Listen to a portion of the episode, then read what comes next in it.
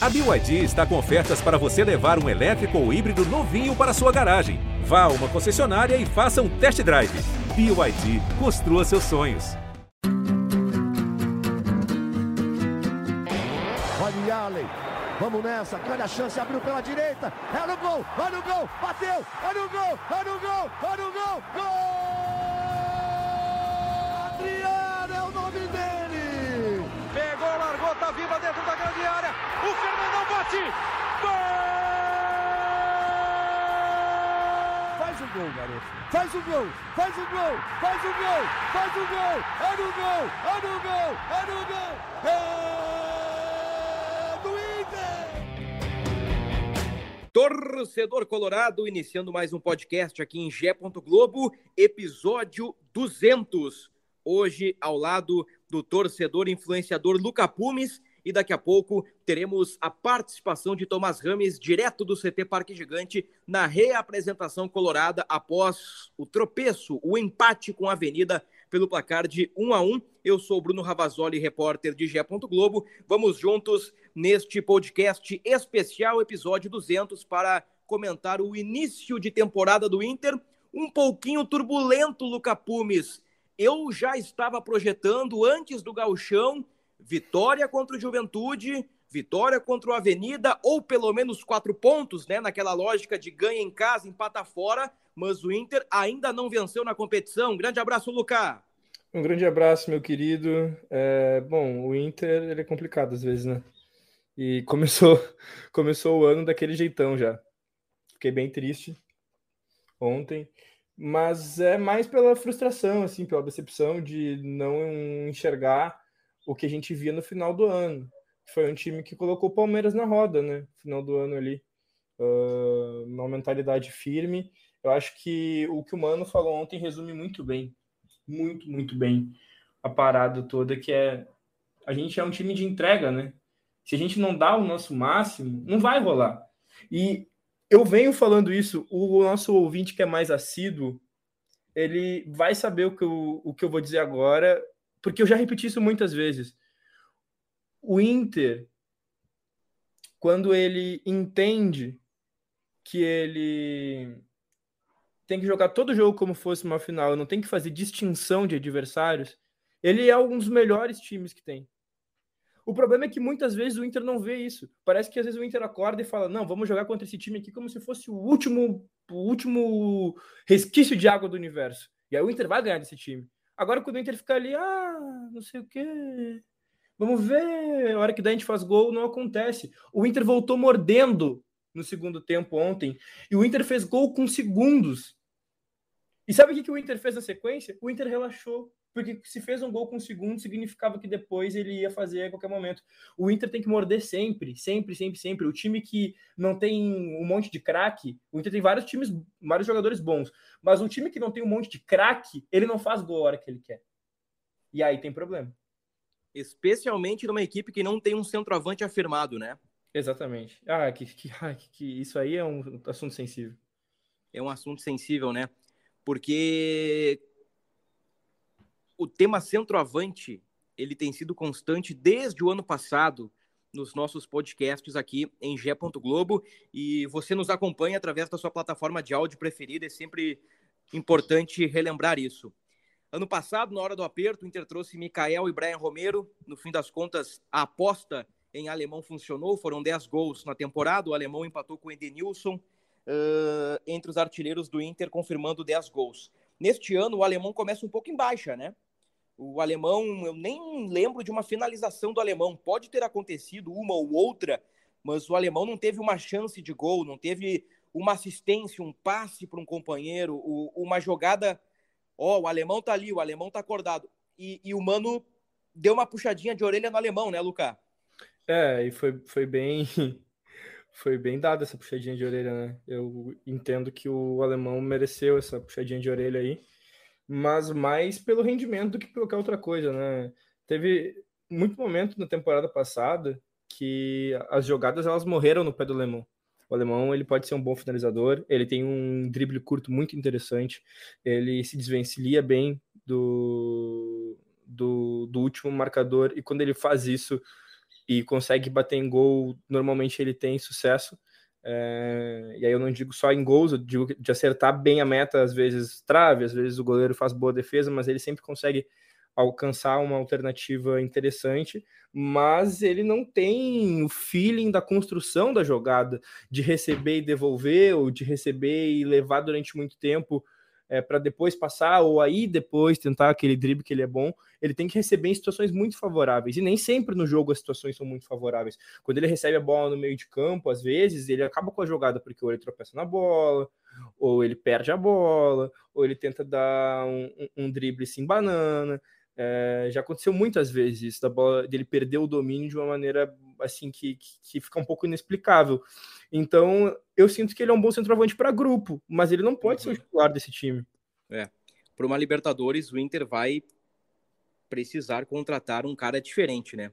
E nós sabemos, não é nenhuma novidade, uh, há tempos falamos sobre isso, que o Inter está no mercado à procura de um centroavante, mas até o momento não conseguiu concretizar nenhuma contratação. O Inter encontra problemas, encontra dificuldades, os bons estão empregados, os outros são caros ou estão empregados e são caros. O nome do momento é o Borré, e aqui eu vou trazer um bastidorzinho bem legal. Uh, conversei com uma fonte, encontrei uma fonte, Luca Pumes, olha que privilégio que eu tive. Encontrei uma das minhas fontes na sala de imprensa, não na sala de imprensa, na zona mista, melhor dizendo, do estádio Beira Rio, e, e troquei uma ideia com ela sobre vários assuntos entre eles centroavante. O que, que ele me disse? Que o alemão rende, no entendimento do Inter, em jogos com espaço, em jogos em que o adversário vai enfrentar o Inter de igual para igual. E quando o alemão tem espaço, ele se sobressai. E aí citou exemplos como o gol contra o Palmeiras no Allianz Parque, o gol contra o Palmeiras no Beira-Rio, o gol contra o Corinthians na Neoquímica Arena, etc, etc, etc.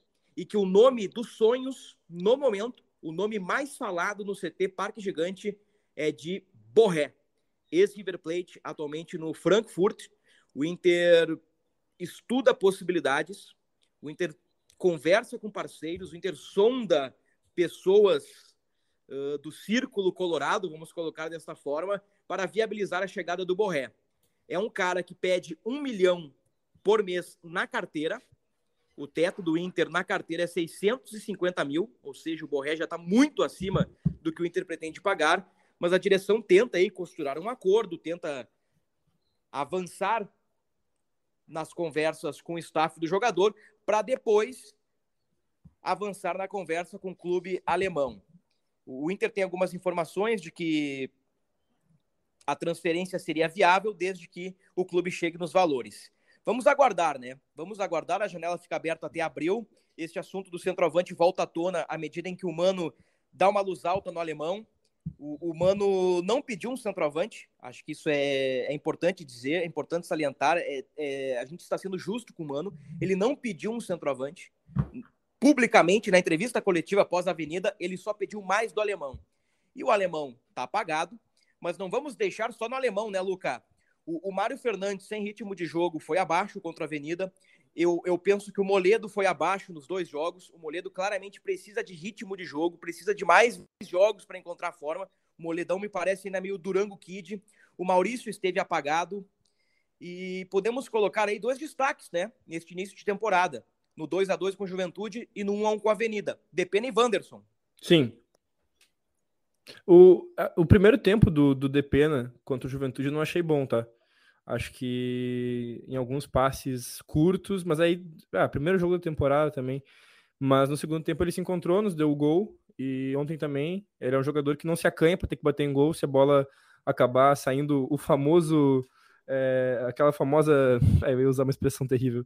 Mas enfim, se, se for um chute ruim, é, ele não tá nem aí, sabe? E, uhum. e se ele. E se ele acertar, melhor para nós, né?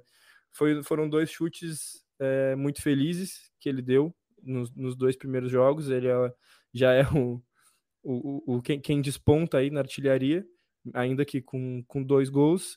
E se a gente tivesse um centroavante extra classe, talvez também pudesse estar por aí. Aí fica aquela, aquele pesar que a gente não precisa nem comentar.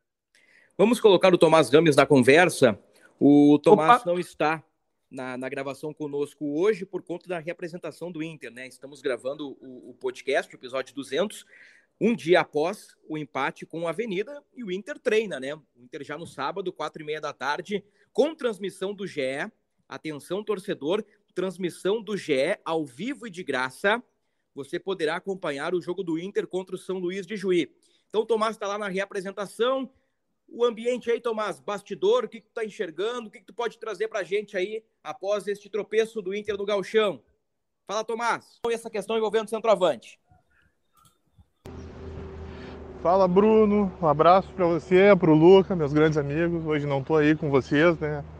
Estou aqui no CT Parque Gigante. Vamos acompanhar a reapresentação do Inter e, incrivelmente, não está aquele bafo que vocês conhecem de Porto Alegre.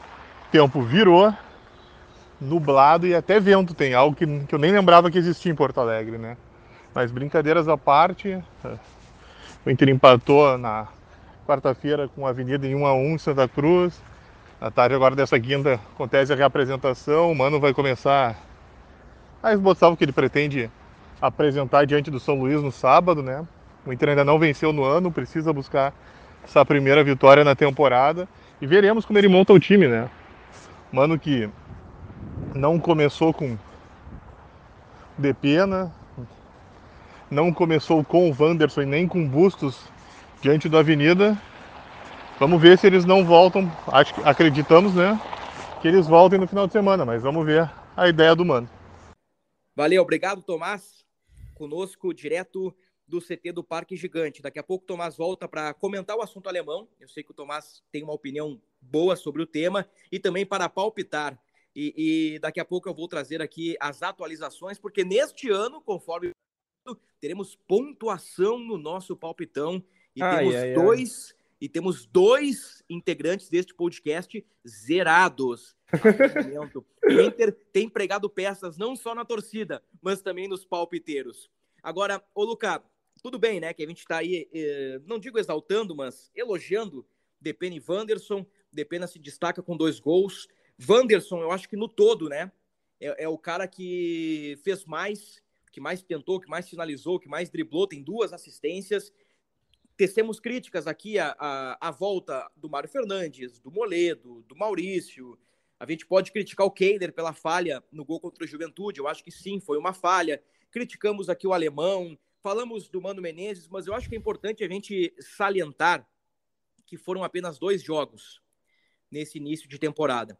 Então eu não quero aqui uh, ser o cara precipitado que vou criticar o Inter porque não está jogando bem, porque não está voando, porque eu sei que não é assim que as coisas funcionam. É, é claro que tem que dar aquela luzinha alta, não dá para ficar na zona de conforto, tem que sempre ficar com o sinal de alerta ligado, mas foram dois jogos. Daqui a pouco o Inter no sábado ganha do São Luís e as coisas já melhoram. O que, que tu acha, Luca? Tu, ou, ou tu não tá tão otimista assim e tu já cria algumas preocupações no teu inconsciente quem sabe lembrando até os tempos de Medina? Olha, meu irmão, não, não, não, não, não, não, não sejamos tão, tão críticos assim. Não, peguei pesado agora, né? É... Não, não, não, existe comparação do Inter de Mano Menezes com o Inter de Medina. Não, não existe. Não existe Embora os vacilos nas duas rodadas neste ano.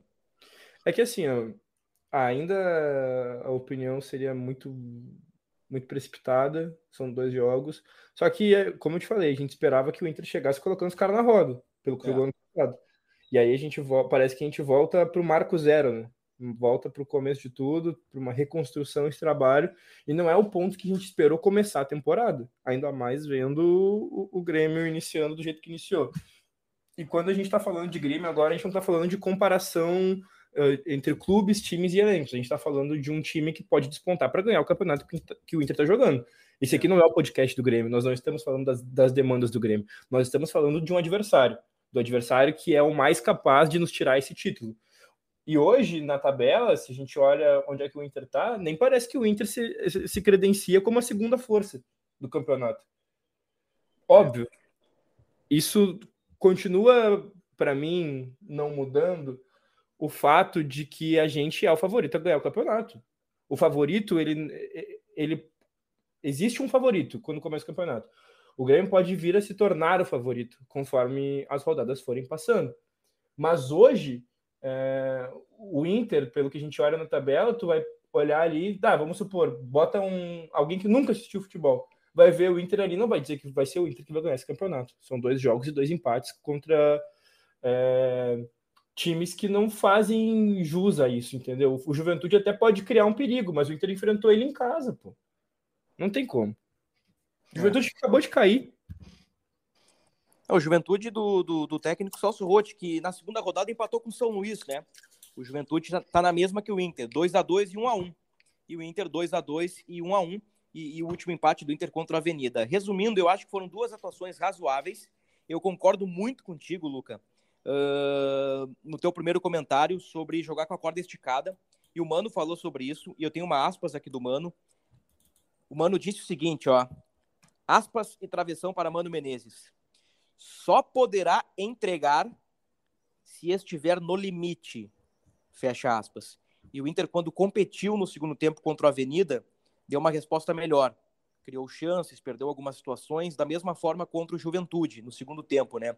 O Inter entrou meio molengão contra o Juventude, na etapa inicial tomou um gol cedo, da mesma forma contra o Avenida. Então, colocando tudo isso no liquidificador e, e fazendo uma batida, eu, eu diria que o começo do Inter é razoável. Eu acho que a gente pode colocar uma luz alta, mas por enquanto não há motivos para preocupação, até porque quem está na Casa Mata é um cara muito cascudo, um cara muito experiente, muito competente, chamado Mano Menezes. Agora, precisa dar uma resposta contra o São Luís, né? Precisa jogar um pouquinho melhor, ninguém quer espetáculo, que taca lá Guardiola, Barcelona 2011, ninguém, ninguém espera isso. O torcedor espera que o Inter faça um jogo melhor, seja um pouco mais competitivo e vença o, o São Luís de Juí, que é uma equipe qualificada para nível de gauchão, nível de interior. O São Luís é, é um time que tem suas qualidades, é um time que é muito bem organizado, venceu a copinha aí, tanto que disputou a Recopa Gaúcha com o Grêmio. Então, é um jogo que requer certos cuidados. E, e sobre o teu ponto sobre o rival, sobre o Grêmio, Luca, o Grêmio já abriu quatro pontos do Inter, né? E, e é importante que nessa classificação, lá na frente, é, hoje o torcedor pode pensar o seguinte, ó. Não, mas são duas rodadas, está quatro pontos à frente, não vai fazer diferença. Persistindo assim essa diferença e essa gordura, né? Vamos colocar dessa forma, ainda que pequena, o Grenal decisivo do Galchão, e essa é a expectativa de todos, talvez não aconteça no Beira Rio e sim na Arena, dando uma vantagem ao rival. Então é importante que o Inter recupere pontos, né? É importante que o Inter recupere pontos aí ao longo do, do gauchão. Muito bem. Dito isto, eu quero inserir um outro assunto que é uma mudança de esquema tático no Inter, uma mudança que pode acontecer na próxima rodada. Mas antes eu quero voltar ao CT do Parque Gigante. E, e, e ô Tomás, quero te ouvir aí a respeito da luz alta do Mano para o alemão e essa questão envolvendo o centroavante. Pois é, Bruno, chamou atenção a frase do Mano, né, depois da partida. O Mano tem por hábito sempre blindar os jogadores, defender o grupo, né? E o Mano nunca escondeu a admiração e o carinho que ele tem pelo alemão. E acho que até por essa relação dos dois, né? Por gostar tanto dele que esse início de ano do alemão, que o alemão não conseguiu jogar tão bem, que acabou resultando nessa nesse alerta que ele ligou, né, pedindo para o alemão voltar a apresentar o que ele já mostrou no Inter para o Inter subir de produção. Tomás, nosso papai urso, direto do, do CT Parque Gigante. Ô, Luca, entre várias coisas legais que o Mano disse na coletiva, neste assunto ainda envolvendo o alemão, ele abriu possibilidade para uma mudança de esquema. E eu tenho certeza que você vai delirar neste momento. Contra o São Luís de Juí, o Inter deve ter, o deve é mais do que pode. Eu estou ousando, estou arriscando. Ai, ai, ai. O Inter deve ter Pedro Henrique e Wanderson juntos, Luca Pumes vamos lá, né? A gente, a gente gostaria de ver isso em alguns momentos, mas eu vi também que o Inter estava cogitando a, a, atuar sem centroavante, né? Exatamente, com o Pedro Henrique Wanderson. Sim, é, mas aí é, um, aí é um, um ponto que a gente tem que entrar um pouco mais específico, né? É com o Pedro Henrique Wanderson, porém sem alemão. Porém sem alemão, exatamente. Vamos desenhar esse time aí, como ficaria? Uh, colocando que o Bustos, né, está muito à frente do Mário Fernandes. O, o Mário Fernandes ele está precisando de ritmo de jogo, né? E, e, tem certeza que vai ganhar novas oportunidades no gauchão. Keiler Bustos, Vitão Moledo, René, aí Johnny de Pena, Alan Patrick, Maurício, Wanderson, Pedro Henrique. Eu acho que esse é o desenho do Inter. Wanderson e Maurício abertos e o Pedro Henrique como um falso 9. Pelo menos foi esse o desenho, né, no segundo tempo contra a Avenida. Sabe que a gente falou, né? Uh, a gente falou não, né? Eu acabei falando no, na voz da torcida porque a gente não teve não teve podcast. O próprio Mano falou que o que o Bustos foi anulado Sim. no jogo contra o Juventude, uma coisa que todo mundo viu, foi foi meio óbvio, o Roth botou alguém para marcar o Bustos, porque o Inter joga daquela maneira, eu, e peço perdão pela palavra que eu vou usar, porque essa palavra ela traz um, uma conotação ruim, mas não é o que eu quero passar. Na falta de palavra melhor eu vou usar. O Inter é meio capenga, né?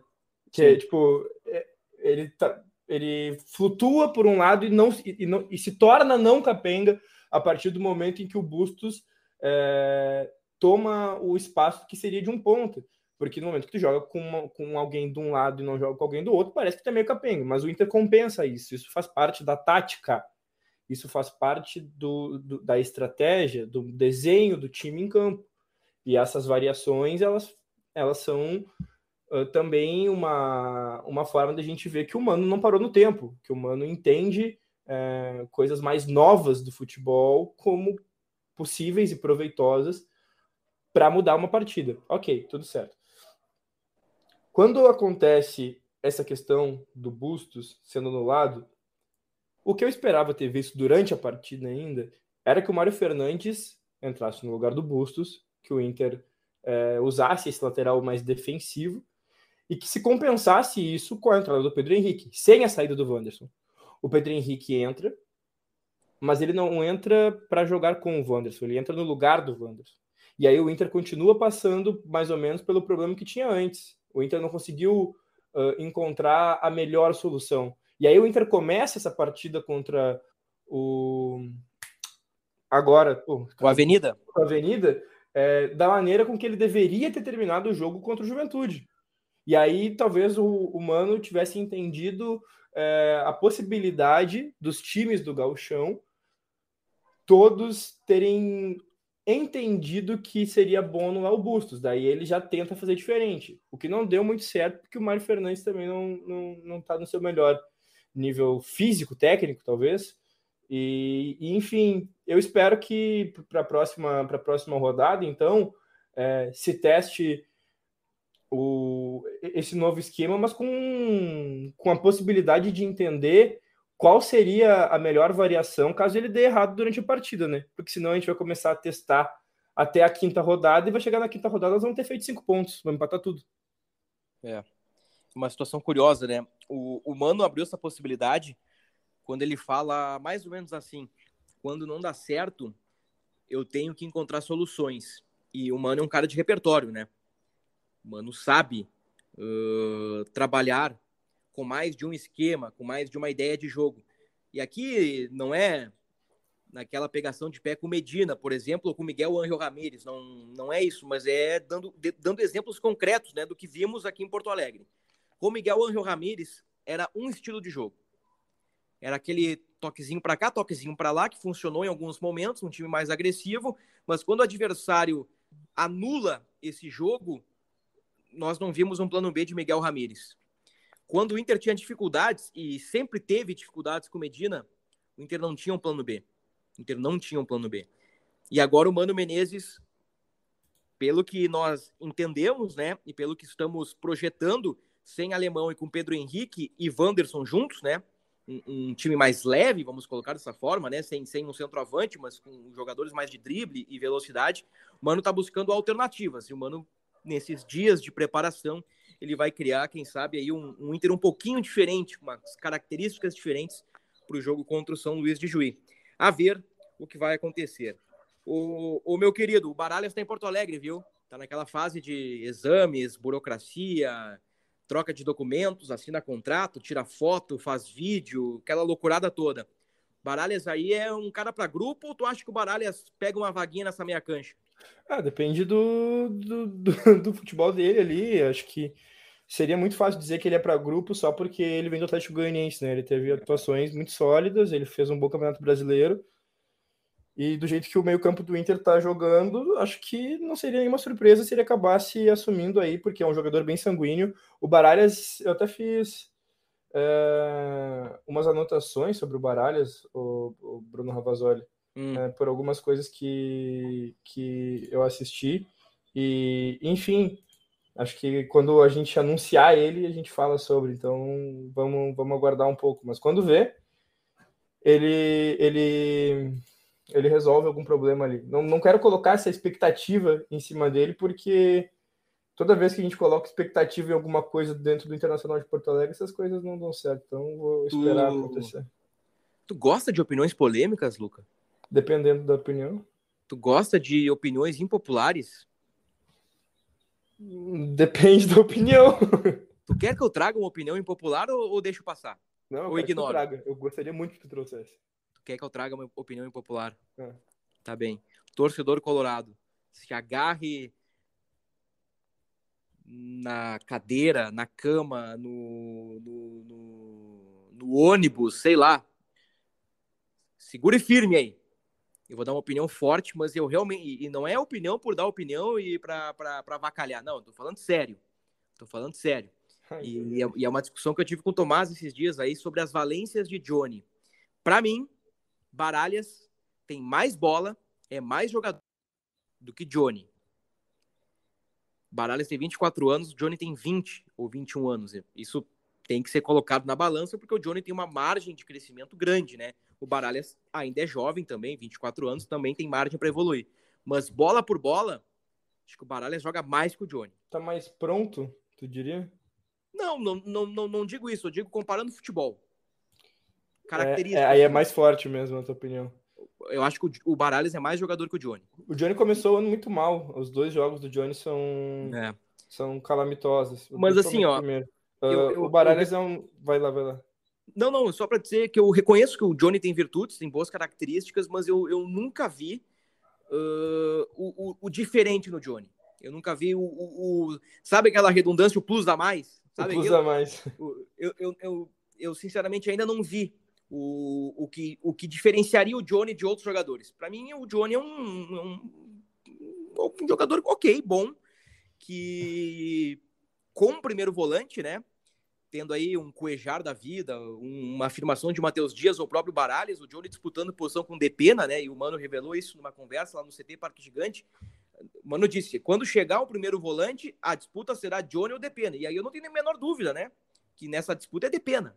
É, com certeza. E... Mas tá aí, essa é a minha opinião impopular. É, a minha. o, bom, o Baralhas é, é um jogador bem atento, esforçado e sanguíneo, né? É, ele tem uma boa impulsão.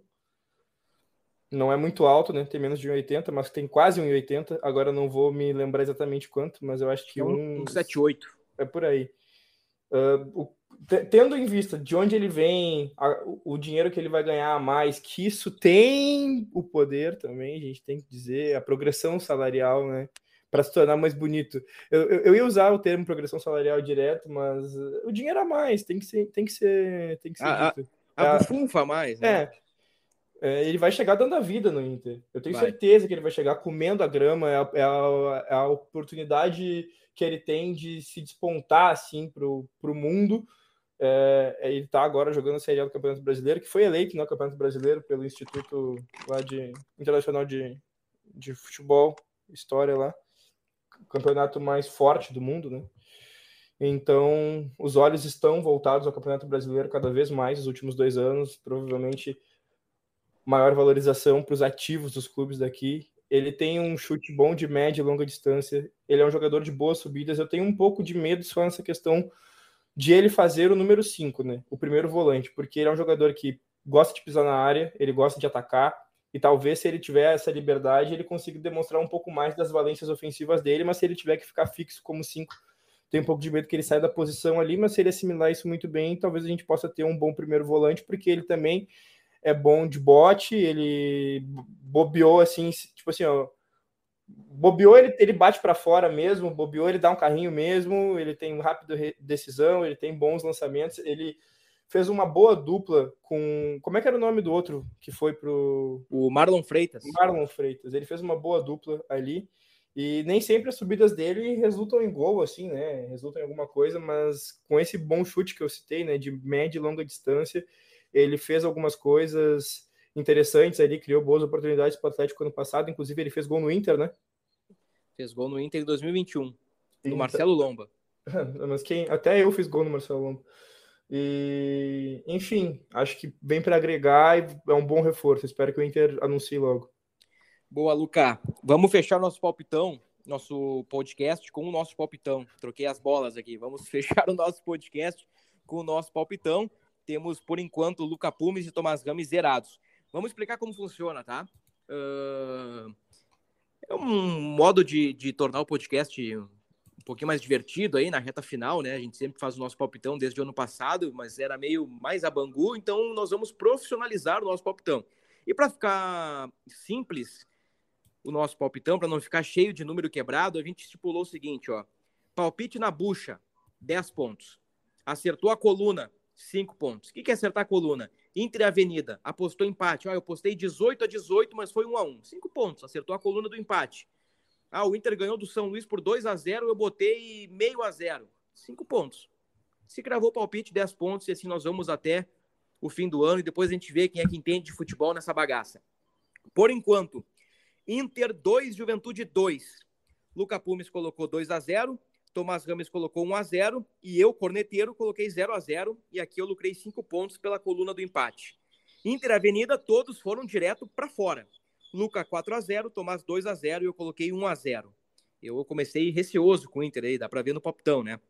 Mas enfim, eu esperava 4 pontos. Então, por enquanto, temos Luca e Tomás com 0 e, o... e eu, Bruno Ravazoli, com 5 pontos. Ô, ô Tomás, meu bruxo, aí do CT, fecha daí com o teu poptão, por gentileza. Vai daí, meu galo. Então, Bruno, tu tá vendo que eu comecei afiado nesse ano, né? Meus palpites estão certeiros. Então, vamos cravar mais um aí. Uh... Tá aí, boa, Tomás. Colocando 2 a 1 um para o Inter contra o São Luís de Juí. Inter, já tô anotando aqui o palpite do Tomás, 2 a 1 um no São Luís. Diga lá, meu irmão, teu palpite. Olha, vamos de 3 a 1 Colorado. 3 a 1 Colorado. Vamos tomar gol de novo. Eu coloco o Inter 1 a 0. Choradinho. Gol do alemão entrando no segundo tempo. Redenção. Redenção do alemão. Não, eu ia dizer que o alemão ia fazer de bicicleta, mas eu vou guardar o alemão de bicicleta para o momento certo da temporada. Não existe momento certo para isso, Bruno Te, teve um jogo ano passado, né, que, que eu falei que o alemão ia fazer de bicicleta e ele tentou dar uma bicicleta, né? Foi para fora. Ele te ouviu, com certeza. Ele queria, não, não... ele queria não, não, não passou perto. Ele, bate, ele tentou a bicicleta e mandou por cima do gol. Tipo, não deu nem aquele uh da torcida, mas olha, ele tá tentando. Uma hora vai, uma hora vai brilhar. Vamos ver, né? Vamos torcer aí pro, pro alemão uh, recuperar, torcer pro Inter aí também dar, dar uma melhorada. Mano, com certeza já deu um, um. Não sei se posso usar a palavra que eu queria usar.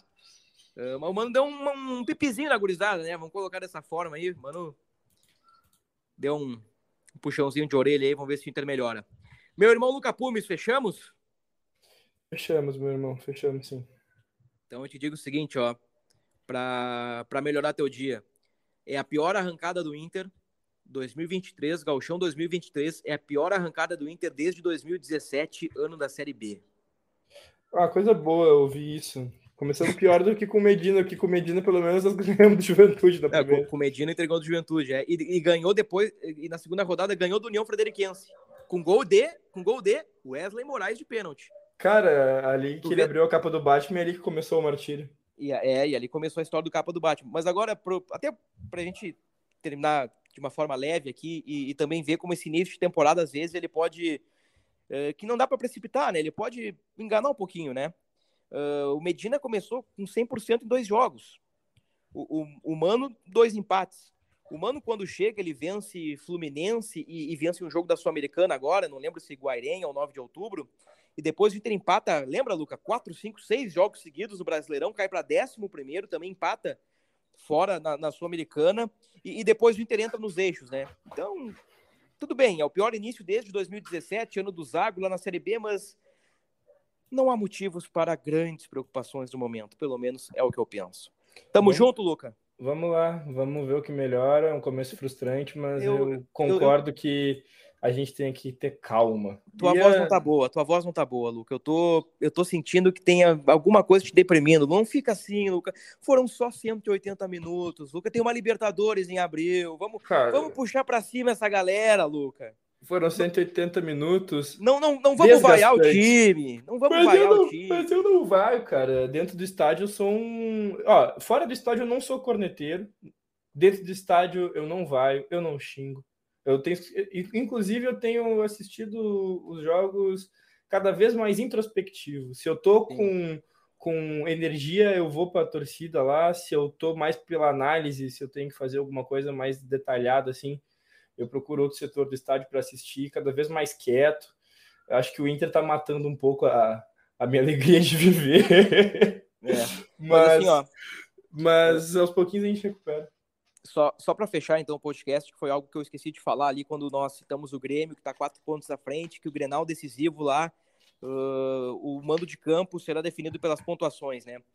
Uh, o, o que, que, eu penso aqui, e eu, e eu, dou uma opinião agora como aqui, ah, apresentador, vamos colocar assim, do podcast do Inter, e também como um, um jornalista aí que tem alguns anos uh, nessa brincadeira aí. O, o que eu vi, o que eu entendo sobre as vaias nos primeiros 45 minutos e depois, ao fim do jogo, no Beira Rio, depois de Inter e Juventude. É que talvez o torcedor fique chateado comigo, talvez o torcedor não entenda, não tem problema nenhum, mas eu, eu vou dar minha opinião. Eu, eu, sinto que o efeito Soares, cara chegou, meteu três gols, aí depois meteu outro gol, Uh, e o jogo do Caxias foi antes de Inter e Juventude, né? O Grêmio uhum. Caxias foi antes de Inter e Juventude, então o Soares Sim. já. O Grêmio, o Grêmio tava jogando bem mais ou menos, bem mais ou menos. O Caxias poderia ter vencido o jogo, o Soares numa bola pega lá e decide. Então, esse efeito Soares, assim, ele. Eu acho que ele mexeu um pouquinho e, e, e causou uma expectativa muito alta de que o Inter fosse passar por cima do Juventude de cara. Então, aquela expectativa frustrada, né? Com empate por 2 a 2 Então, eu digo, calma. As coisas vão melhorar as coisas vão melhorar para o lado vermelho. Mas eu, eu, eu, entendo pelo nosso bairrismo, Luca, pela aldeia, por conhecer a rivalidade Grenal, que para mim é a mais forte do futebol brasileiro, que, que não sei se tu quer comentar esse assunto, mas eu, eu penso que o efeito Soares mexeu um pouquinho com as arquibancadas no, no jogo do Juventude. Se não quiser comentar, a gente fecha o podcast. Acho que é essencial, uh, é meio difícil para o torcedor. Eu vou trazer uma fala até que eu coloquei no, no Instagram, que é meio difícil para o torcedor assimilar que o cara que está resolvendo, assim como a gente falou aqui, o Tomás citou bem, a gente uh, foi junto com o Tomás, que o Soares ia resolver partidas. O Grêmio tem vencido partidas que não venceria se não fosse Luiz Soares, e é uma entrega imediata, não é, não depende de adaptação, depende de nada, o cara é extra classe. E aí fica meio difícil para o torcedor que soube da notícia que Luiz Soares foi oferecido ao Inter, Vê que o cara que está resolvendo do lado de lá foi preterido pela nossa direção. Ah, mas não tinha dinheiro. Tudo bem. O Grêmio também não tinha dinheiro. O Grêmio deu um jeito. Aí agora a gente está tá indo atrás disso e daquilo e disso e daquilo, e aí vai ter que pagar uma Babilônia de dinheiro para o Borré. Tudo bem. O Borré pode ter. É, pode nem vir, né? Estou trazendo aqui uma probabilidade. Vai chegar depois, nós vamos ter potencial de revenda, talvez, mas beleza os itens negativos, tá? O Inter já come... o Inter não começa a temporada do jeito que deveria começar. O Inter está aguardando uh, uma uma possível negociação. Existe a possibilidade de ele não se adaptar uh, assim, ó, na hora. O Soares é um jogador que que o time que ele fosse jogar no mundo hoje, ele jogaria bem, porque ele não depende de esquema tático, ele depende do pé dele e de um mínimo espaço, que se ele não derem, ele cria. Ele depende de uma bola. Então, ontem a gente viu isso, cara. A gente viu isso no, aos 90. Eu parei de assistir, eu, eu nem estava assistindo, estava acompanhando assim, às vezes entrando no Google e vendo ali quantos, quantos minutos e quanto estava o jogo do Grêmio. Eu não costumo assistir os jogos do Grêmio. E aí, quando eu vi que aos 90 ele tinha feito gol, eu pensei, cara, é isso. É isso, cara, é isso. Em qualquer momento, em qualquer momento, do, do, do jogo, aquela bola que sobrar para ele, ele vai guardar. E se chegar no final do jogo ele não tiver guardado, não tiver criado, não tiver acontecido um espaço para ele colocar a bola na rede, ele vai criar esse espaço. E aí a gente vê a diferença do que é ter um extra classe em campo. Então, frustra um pouco, mas o meu entendimento disso, Bruno, para a gente fechar, o meu entendimento é o seguinte: uh, se a gente precisa fazer um, um, um aporte financeiro, né? É, Isso. Em várias áreas do time. E a gente vai buscar, por exemplo, um Cuejar, um Borré, aí sim a gente vai entender que o dinheiro do Inter foi bem distribuído. Porque nunca eu vou estar falando isso desejando uma coisa de ruim, mas quando tu coloca todo o teu potencial de investimento dentro da contratação de um jogador só, não pode acontecer nada com esse cara. Esse cara não tem direito de se machucar, esse cara não pode tomar o terceiro cartão amarelo, porque tu vai estar dependente dele. E aí pode dar tudo certo, como pode não dar. Então é uma estratégia arriscada, mas é uma estratégia que se der certo, vai trazer muitas coisas especiais para o Grêmio no ano. Fechamos então? Fechamos então. Valeu, Luca. Valeu, Tomás, direto lá do, do CT Parque Gigante. Próximo episódio, o Tomás já estará conosco aqui, participando ativamente. Este foi o episódio 200 do Internacional, né? Nessa reta final, a gente abriu um espaço aí para uh, eh, para falar do, do, do Soares, mas é, mas é algo que, que, eu, que eu vejo que, que tem relação que tem relação com o Inter e, e foi um dos motivos, né, das vaias no Beira-Rio no primeiro jogo da temporada, né? O, o Inter atual vice-campeão brasileiro, querendo ou não, né? Mas enfim, como, como eu disse, duas atuações razoáveis, o Inter tem um coletivo muito forte, contratando corretamente, né? Contratando corretamente, buscando os caras, mas para isso os caras precisam chegar. O Inter terá um time competitivo para o ano. Um abraço, Lucas. Um abraço, Brunão. Um abraço, um abraço para a audiência. CT. E um abraço para aquele que faltou hoje, que é pro seu Josué, meu pai. Um grande beijo, meu pai, te amo. Grande beijo pro seu Josué. Fechamos o episódio 200, voltamos na próxima semana, depois de Internacional e São Luís. Até a próxima. Calma, pai, vai dar tudo certo.